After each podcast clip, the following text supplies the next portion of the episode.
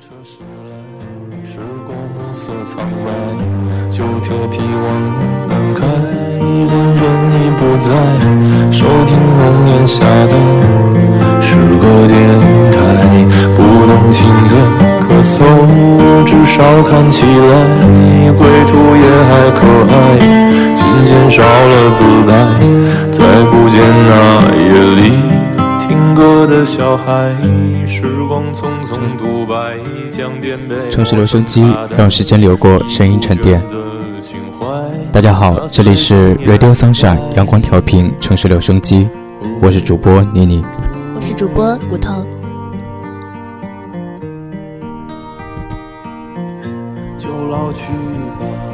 周末假期之余，突然听说元旦的动车票可以开始买了。在查询列车车次时，猛地发现，再过两个月就要二零一六年了。曾经听过一句话：“没有人永远年轻，但永远有人年轻着。”突然觉得啊，青春永远不会过时，所有的天真、矫情一成不变的存在着。于是，在一天天成长中、蜕变中。有关青春的誓言早已分化的不知所终，才开始恍然醒悟，原来一切早已走远。而时间的证明，青春大抵是敏感的，大多的不知所措，大多的都是无能为力的。在渲染青春的职业上，墨迹斑斑，凌乱不堪，狼藉一片。到现在才知道。年轻不过是物是人非后的追悔莫及，莫名的会害怕。生命里在乎的那些人，早已经不知不觉中淡出你的世界。那样安静的时光，却与我相对无言。所以，今天我们的主题是：永远年轻，永远热泪盈眶。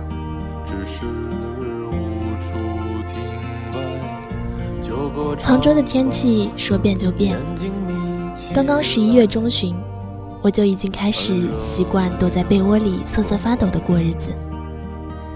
好不容易从温暖的被窝里爬出来，给自己倒了一杯暖壶里的热水，转头去忙了点别的事儿，回头再喝时，水就凉得彻彻底底的了，差点惊到了自己的舌头。我在想。是不是所有的东西都会这样？超过了固定的期限，就变了。过了十八岁，就开始学会自嘲，老了，老了，开始记不住事情了，开始装深沉、装成熟了，开始拒绝幼稚的事情了，开始想一些想不清楚的事情了。对于比自己小几岁的孩子，开始阿姨、叔叔长、阿姨、叔叔短叫自己，也从惊讶、不适应到了淡然，到了自嘲。对于奔三的男人、女人，并不比自己大多少的人，开始不自觉地去掉了姐姐、哥哥的称呼，直接单字了。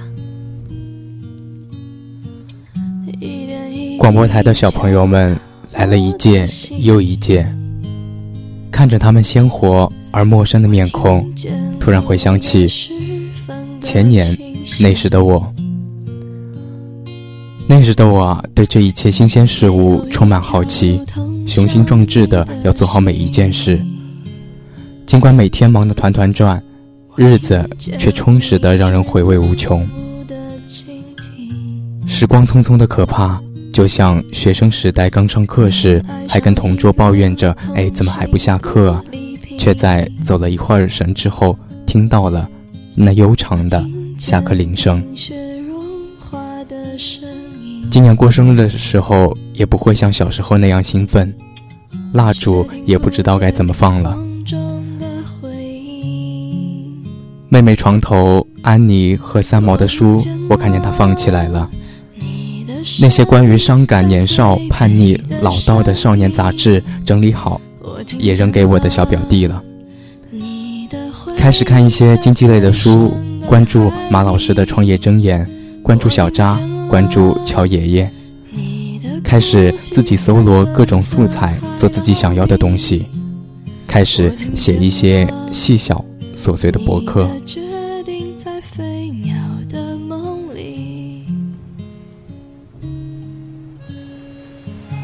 之前会很宅的活在自己的小世界里，不让任何无关的人进来，也不会让自己毫无防备的进入某个人的世界里。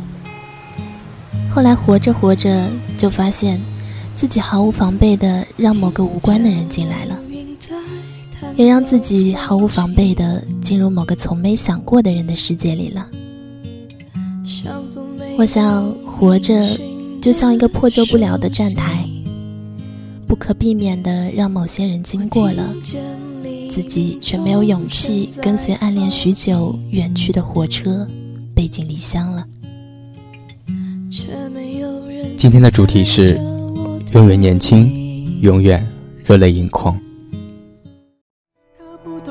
不知道从哪一天开始，所有的人都开始谈论诗与远方了。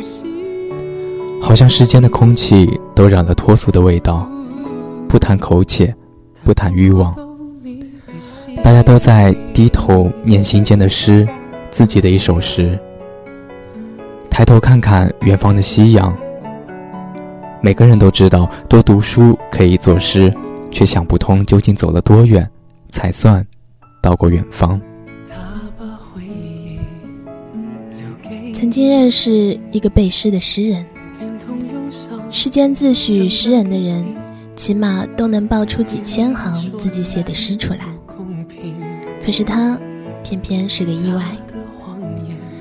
他是木心的死忠粉，每三句话就得用木心的诗收尾，否则就会张着嘴支支吾吾的，不知道接下来该怎么继续对话。那个镜头就跟老一辈的人背诵毛主席语录一样。总是又崇拜又虔诚。他是一个极端的人，其实明明不善作诗，却偏偏给自己贴上了诗人的标签。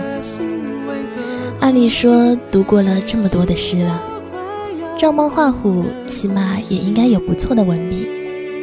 但他偏偏不开这一窍，打着诗人的幌子，却在做着最庸碌的事。他给我上过很多堂课，无外乎教育我多读诗。我调侃说，诗集印着都很像废纸，寥寥几行字却要用掉一整张的白纸。他便立刻瞪圆眼睛，怒视着我，好像下一秒我不被枪毙就是上帝过分的仁慈了。他常居云南，穿梭于尼泊尔和越南。对所有文艺之旅都毫不期待。他背诗做笔记，榆木般的脑子从未开窍，却成了一只诗集播音匣子。曾经的我讨厌过他，因为他固步自封的执着，但后来却开始觉得他其实也挺可爱的，因为他的心里好像藏着万千种、万千种的远方。我也问过他，如果将来他可以去自己所有想去的地方，会选择什么样的交通工具呢？他想都不想就说吉普吧，这车听上去挺自由的。我笑他连车都不会开，干嘛不去坐火车和飞机呢？他说所有的远方都要亲力亲为。才能到达，而别人帮你到的都不能算作是远方。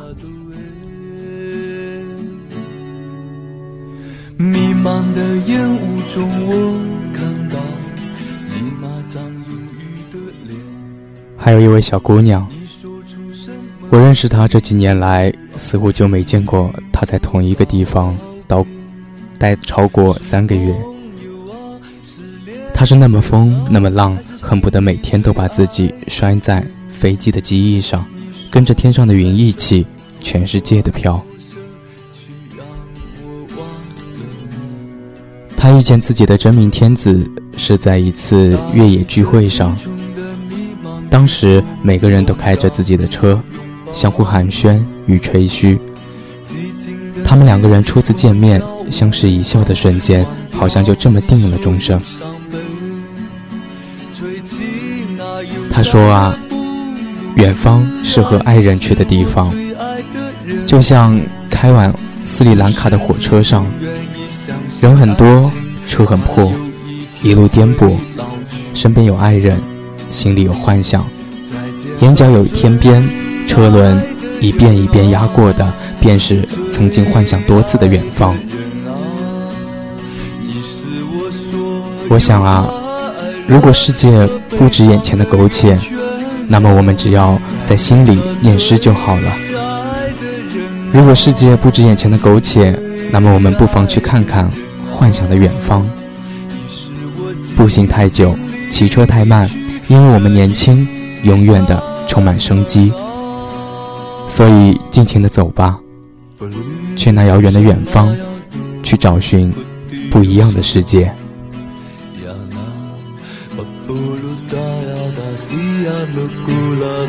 mama you be Risa ya na yo da ya fue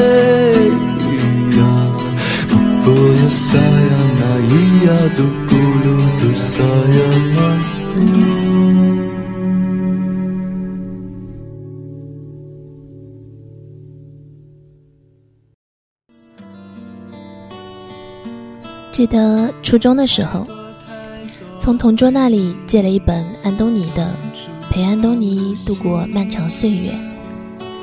然后便一发不可收拾的喜欢上了这个在墨尔本留学的大男孩。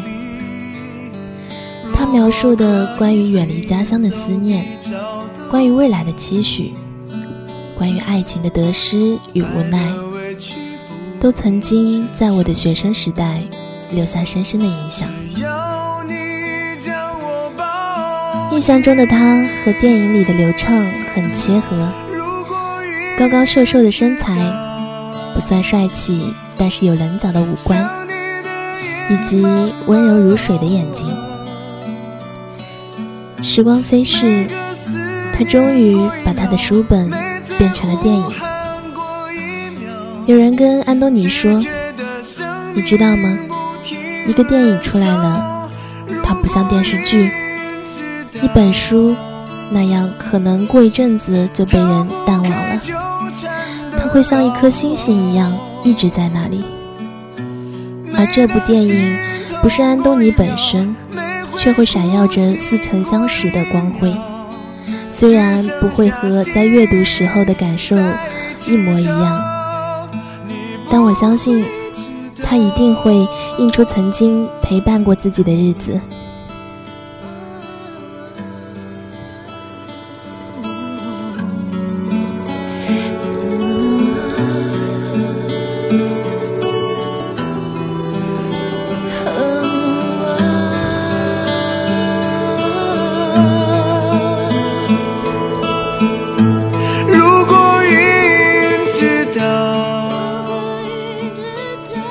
每一个曾经远离故土、海外求学的孩子心中，都有同样的一幅画面，那就是父母在为你送别时含着泪的微笑。我想，那微笑大概是这世界上最温柔的东西，它让你在那一刻忍不住痛骂自己：为何要为了所谓的梦想，为了所谓的自由，而舍弃这世界上对你最好的两个人？远赴陌生的遥远的国度，但也同样是这样的微笑，让你在异国打拼时学会一边忍受痛苦，一边坚强起来。因为你知道，唯有你快乐，他们才会快乐。电影的开篇，安东尼在离开之前拍摄了爸爸妈妈的照片。那是一个典型的中国式家庭，没有明显的父严母慈之类的模式，母亲是会为自己孩子做自己最拿手的菜的母亲，而父亲呢，是为会儿子细心收拾行李、叮嘱他准备事宜的父亲。他们对于即将远行的儿儿子，尽管有太多的不舍，却仍然面对他有最深切的微笑。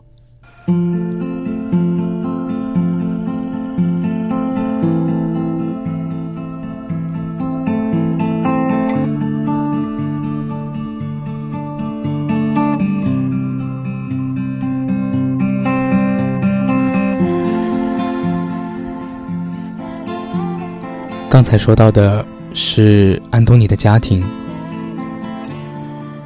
爸爸妈妈对于他们即将远行的儿子，尽管有太多的不舍，却仍然面对他有最深切的微笑。第一次和孩子视频，他们穿着整齐，母亲甚至化了妆。可是即使做好了最充足的心理准备，仍然在看到儿子的那一瞬间红了眼圈。这会让每一个留学生想起他们在留学的时候，母亲第一次和他们视频的时候的那种无措和局促。每每我看到这样的场景，我会觉得很好笑。也许我没法感同身受吧。我不知道那位母亲她要多忍耐，才能够克制住自己对远行子女的无限担忧和心疼。把诸多的忧虑和叮嘱化作那一句简简单单的“好好吃饭”。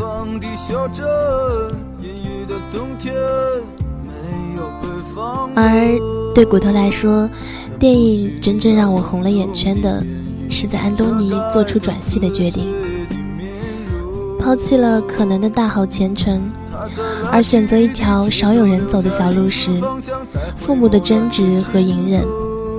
他们一遍一遍地说着自己的不同意，却仍然在最后选择了妥协。然后，父亲说：“孩子，只要你幸福就好。”我有的时候觉得，父母究竟亏欠了我们什么，需要为我们牺牲青春、牺牲梦想，用一生辛劳，只为换我们无忧喜乐。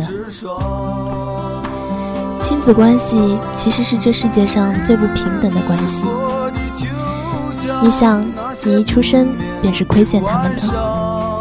子女的成长是一步步远离沉默的过过程。然而，你不知道的是，其实他们一直陪伴着你。我们一点点成长，在父母的眼里，我们永远年轻，永永远远是个孩子。他们的陪伴，他们的默默关注，也许就正是他们给我们最好最好的爱。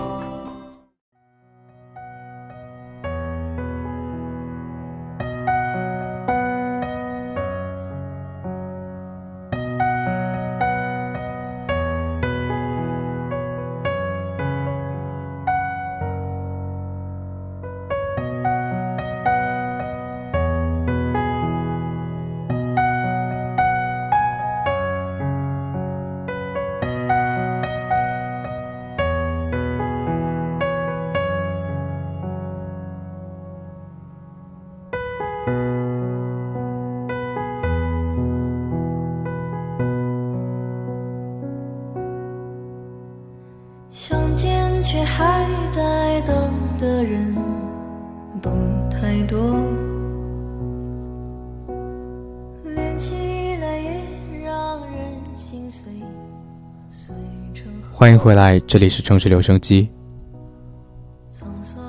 安东尼在出国的时候，他问自己：自己的未来究竟在哪里？其实也是我最近时时刻刻反问自己的话。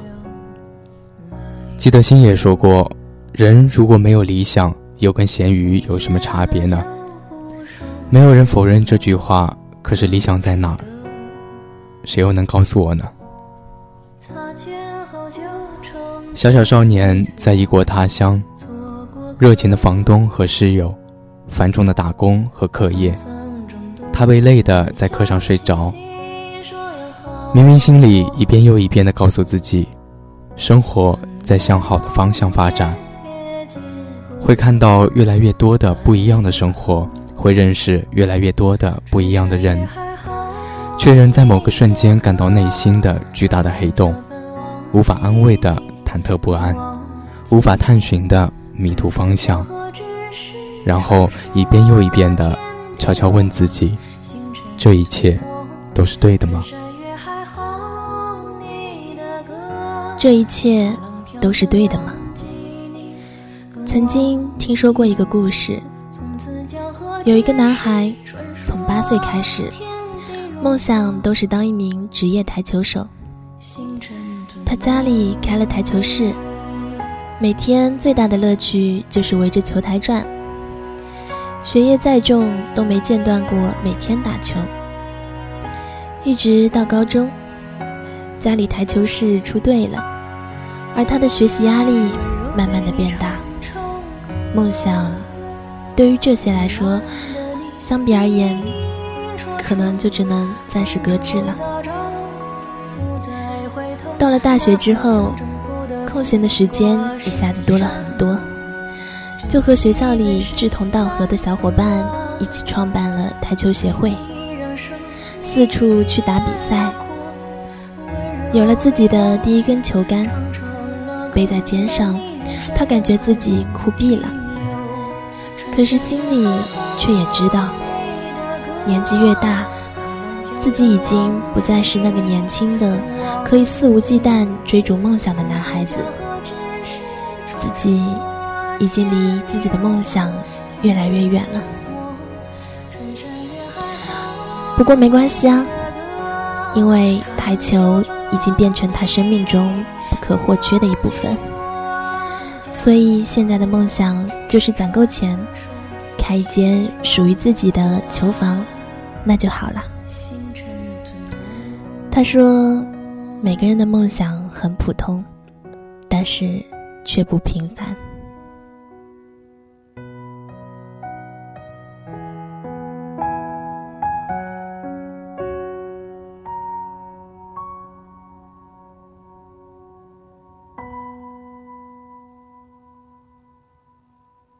我们从小到大都被人告诉要有梦想，可是梦想啊，到底是什么东西呢？我的梦想又是什么呢？随着年龄增长，我越来越搞不明白这个话题。可是我明明是曾经那个看着热血漫里会为了所谓梦想而热泪盈眶的人啊！所以看完电影，我真的很羡慕安东尼，羡慕他能够在异国的飘荡中找到梦想，羡慕他有追求梦想的勇气。没错，我觉得比梦想更重要的，那就是勇气了吧。而所谓勇气，就是即使别人觉得你愚蠢，非常蠢，但是我仍然会快乐的。坚持下去。所以，你看到那个刚刚到达澳洲时带着谨慎表情的男生，在理想的催化剂下迅速成长。他享受着追求理想带来的喜悦，品尝美食，学习厨艺，寻找兼职。虽然仍然是一个人穿过大街小巷，虽然仍然要面对新课业的陌生与挑战。但是眉眼间却日益有了光芒，折射出未来的模样。我很喜欢安东尼大学二年级从以往住的屋子搬进学生公寓时的那一段话。来的时候，箱子里装满了被子、床单、电热毯，甚至还有一把中国剑。而现在，箱子里有刀具，有菜谱。还有所有的美好的回忆，曾经的寂寞和胆怯，在时光的打磨下，逐渐消失了原有的模样，沉淀成岁月里的那一束光。而在这一切结束之后，你会感激上天给你的所有恩赐，无论痛苦还是彷徨。祝你，也祝我，祝所有听到的人，永远年轻，永远热泪盈眶。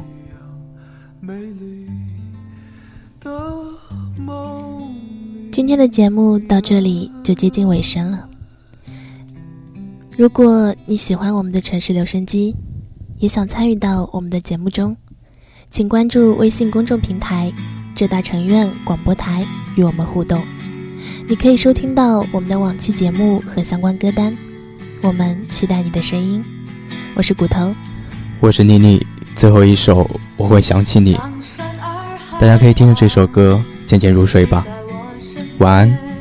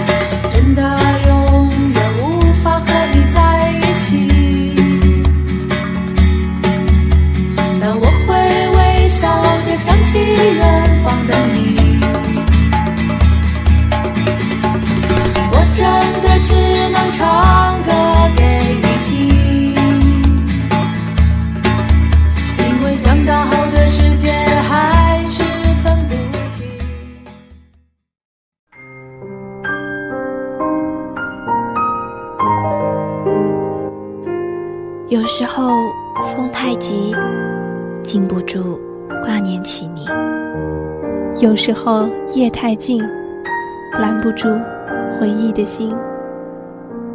你在哪里飞翔？跟谁一起看夕阳？当黑夜拂去沉重的武装，思念穿越而来。